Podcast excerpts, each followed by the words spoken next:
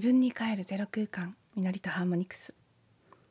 みのりです。こんばんは。こんにちは。今日のエピソードは久しぶりにほおぽのぽのをテーマにお話ししたいと思います。最近あんまりねあのエピソードの中でちらっと触れることはあってもそれだけをテーマにすることはなかったんですけど、えー、本日は昨日結構私の中で大きなクリーニングテーマが出てきて体験したことがあったので事例紹介的な形でセルフアイデンティティするほっぽのぽののクリーニング。特にどんなことのクリーニングだったかというとお出かけして疲れた時のクリーニング というテーマでお話ししたいと思います。昨日とっても疲れちゃったんです。自分でもびっくりするぐらい。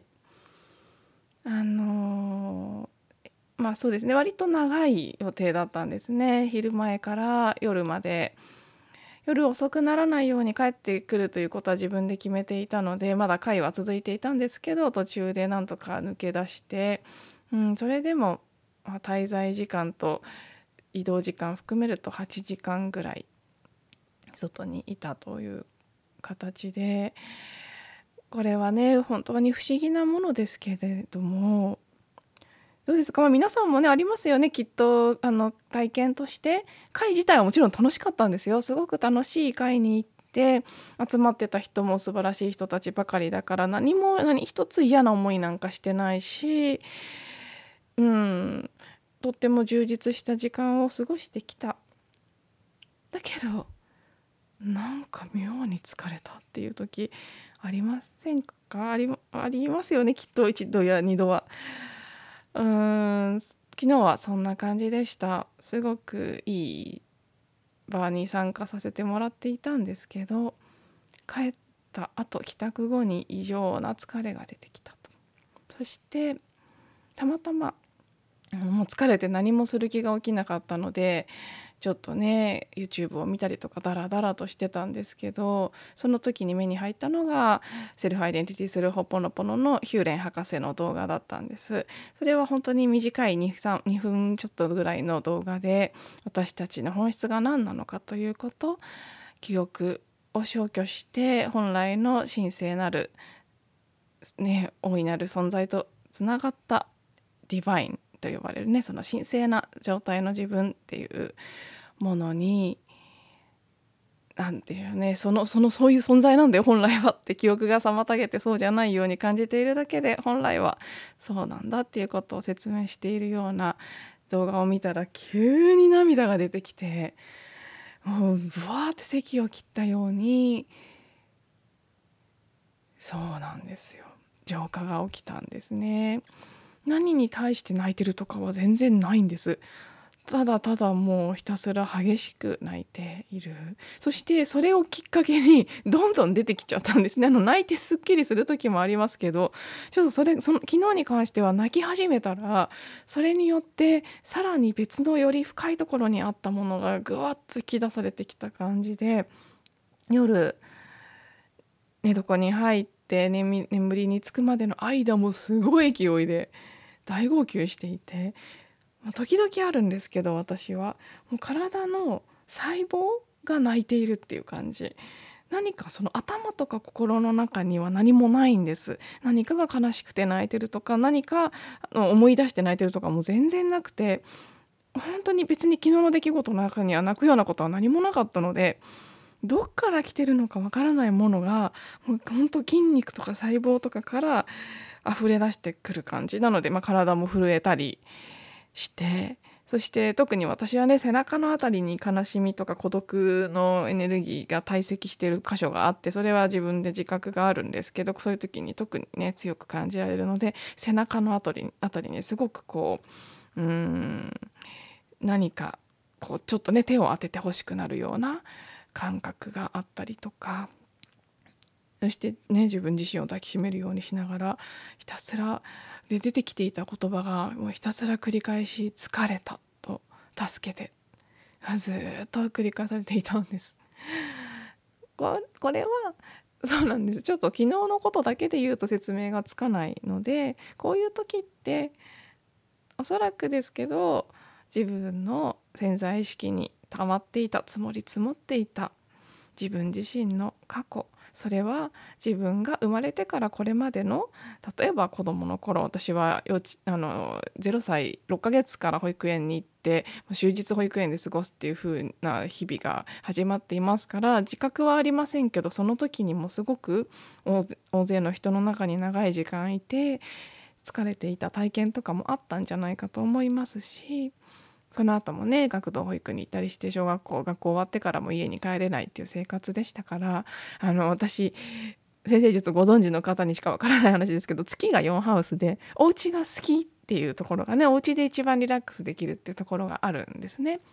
あのすごくね両極なんですけど天秤座はあのしいたけ占いのしいたけさんが言うところの社交的な引きこもりですから人と交流することが人生のテーマでもあるしそれをするのが上手なんですけどだけど疲れちゃうので一人の時間がないとチャージできないっていうのが天秤座さんの性質でもあって私もすごくその部分あるので家で一人でいる時間ってとっても大事なんですエネルギーを蓄える上でそれがま幼少期から割とこう得られない環境にあったこともありますから潜在的にはすごくそこから来る疲れとか悲しみっていうのがあったんじゃないかと思うんですね。そしてもちろん過去性とかあのホーポノポノでいう記憶というのは自分自身の過去の記憶というのにとどまらず集合的無意識でつながり合っている人類。さらにはもうねあの有機物だけではなく植物とか動物とかももちろんですし無機物、ね、コップとか椅子とかそういったものの記憶までもこの地球が誕生してから全てのこうね記憶っていうものが集合意識の中にあってそれがそれが何らかの形で作用して再生されるということなので一体何がどのように関係して今このことを体験してるかというのはわからないというスタンスですねそういう立場に立っても捉えていくんですね。なので私が昨日そのもう大号泣するほどの疲れというのをなぜ感じたのか本当のところは分かりません。きっかけはもちろん昨日過ごした時間とてもいい場でしたけどちょっとねエネルギー的には大きく割と強めにあの私はすごく繊細なので私にとってはちょっと強すぎる刺激があったのかなっていうところはあって疲れてもおかしくない部分もあったんです。悪いネガティブなことではないんですけどいいことでもいっぱいやりすぎたら疲れるじゃないですか。そういうこそういう意味で素敵な時間だったけどちょっと私には強めだった。負担が大きかったっていうのも確かにありますし昨日だけじゃなくこの10日間振り返ってみると私にしては本当に珍しくオンラインのものもいくつかはありましたけど10日連続で人と複数の人と関わる用事があったんですね。そんなことはめったにないので私はもうなんか2日動いたら3日休みたいっていうタイプなので。10日連続ってまずないんですけどたまたまそういう時期でねあまりそれには抗わなかったので毎日しかも結構パワフルな感じの予定が続いていた。それによってあの疲れが溜まっていた部分もある。そしてそれこっからトリガーされて自分の今回今回の人生とかこの10日間とかだけではないところにあった深いところの疲れっていうのが出てきてしまったんだろうなっていうのが今の時点での自己分析なんですけどなのでもう出てきてしまいましたからひたすらそこから、ね、クリーニングをしてありがとう。愛しています。ごめんなさい。許してください。という代表的な4つの言葉。特に愛していますということをねその疲れを感じている自分自身。自分自身のウニヒピリと呼ばれるハワイ語で子供を指しますね。インナーチャイルドの部分にずっとねごめんねありがとうっていうことを愛していますって。伝え続けて。外的要因で疲れていた部分っていうのが昔からいくらあったとしてもです。一番大きいのは私が私に対してその疲れを感じさせていたということですね。よく本なんかにも書いてあって私もまたやっちゃったなって思うんですけど多分皆さんも心当たりあると思います。今日は早く帰ろうって思って出かけたのに会に参加したらなんだかんだ抜けられず思っていた時間よりも遅くなってしまったとかそういった小さなことも私たちのウニヒピリイナチャイルドは全部ねちょっとした心の声あ今日は早く帰ろうかなとかそういうのも全部聞いているそれは自分のニヒピリとの約束になっているんですね。それに対してああなんかこう場が盛り上がってるから抜けづらいなとか思ってあるいはね楽しいからもうちょっといたいなと思ってずるずるその場に残ってしまったりするとそれがウニヒピリにとっては約束を破ったような少し傷つけてしまうようなことになってしまうんですよね。もうそういうちょっとしたことっていつもいっぱいあると思います。ねその会の中でももう自分はちょっとこう昨日はねお茶の会だったのでお茶を飲んでたんですけどもう胃が痛くなり始め私は胃が弱いのでね少しやっぱたくさん飲みすぎると負担がかかるところもあってでも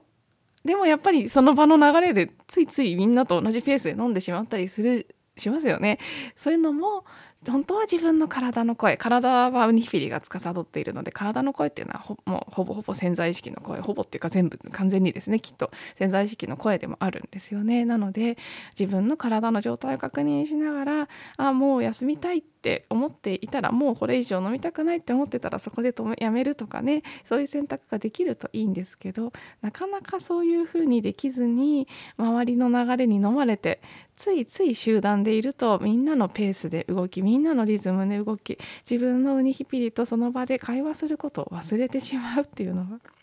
私にはとってもよくあることなんです。そういった人といる時も常に自分自身の内側にいるね子供自分自身の存在と話しながら過ごせたらもっともっと居心地よく過ごすことができてその後の疲れっていうのも感じにくくなるんじゃないかなと思うんですけど人がいるとつい忘れちゃうんですよね。さらに言うとね本当はその場に行く前にクリーニングすることが大切みたいなんですよね。あの見たいっていうか私自身も実践していますけど本などにもよくそういうことが書かれている。そしてその何か人と会う予定があったらその会う人の名前であったりその人に対して知っている情報であったり行く場所であったり行く途中に乗る電車のこととかいろいろな分かりうる限りの思いつく限りのことを事前にクリーニングしておくっていうこともすごく大切なんですけどそれも予定がある時ほどね朝バタバタしてたりしてついついまあいいかってなってしまったりする。それがちゃんとできてる時とねやってなかった時っていうのも結構違うような気が私自身が体験上しますしそういう意味ではこの10日間っていうのはいろいろ予定が多かったですけどだからこその少し朝晩のクリーニングっていうのはうん省略していた日が多かったなっていう自己自覚もあってそれが結果的にはねその出てきた疲れっていうのは今クリーニングする必要があってウニヒピリが見せてくれたものですからそれをクリーニングすることができてよかったので全然それはそれでねあのも悪いこととか問題だっていうことではないんですけど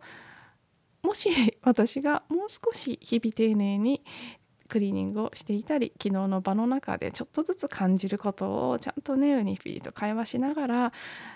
過ごしてその都度その都度クリーニングするっていう選択をできていたらもしかしたら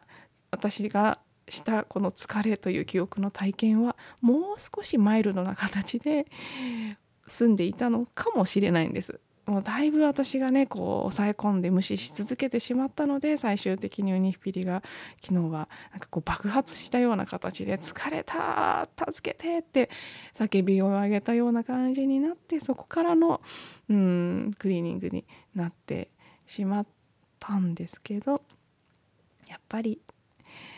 本当これはちょっとね私にとっては大きなあのチャレンジというかね課題の一つですねやっぱり人といる時いかに自分のウニヒピリとコミュニケーションをとって自分自身でいられるかということ。周りの人がいるとつい周りに意識を取られてしまう。そこ。それがそのね 天秤座の社交的な引きこもりであるゆえんなんだと思うんですよね。その周りのことが感じ取れてしまって。そしてそこで調和を保とうとして周りに合わせていくっていう傾向があるのでそこでみんなといる時自分でいられないっていうそのねシーソーのバッタンしたところがあって人といると疲れちゃうから一人になりたがるっていう傾向があるんですけどまあそういう傾向がなぜあるかって言ったらねそれが超えるべきテーマである。今世で体験し成長していくべきところだからそこに強調がある。ホロスコープで星、ね、主要な星特に太陽とかそういう主要な星を持ってるってことはつまりそこが今回の大きなテーマだということなので私がここに葛藤するのは人生全体で見ればとても自然なことですし 仕方がないというかねいい意味で仕方がないそれはあの受け取るべきことではあるんですけどもう少し事前のクリーニングを丁寧にしつつその場でもクリーニングを忘れずにしてそしてやっぱり帰ってきた時もねその場を立ち去る時私はそうですね場に入る時以上に立ち去る時にクリーニングを忘れてしまうというのも結構あってそれも本当はねあのどこかいた場所お店なりお家なりを去る時はそこのお家とかお店とかに対してもクリーニングしたり、ね、そういうのもすごく大切なことだと思うんですけど、うん、ついついあの忘れちゃうので出かけると ポンって飛んじゃうんですよね。そこを改めて大切にしようと自分の体験を通じて思いました。ということで昨日のエピソードで反面教師だっていいじゃないって話しましたけどまさに反面教師的にクリーニングの事例をお話しさせていただきました。どなたかの何かの参考になっていたら幸いです。そうでなくとも最後まで聞いていただいてありがとうございました。また次のエピソードでお会いしましょう。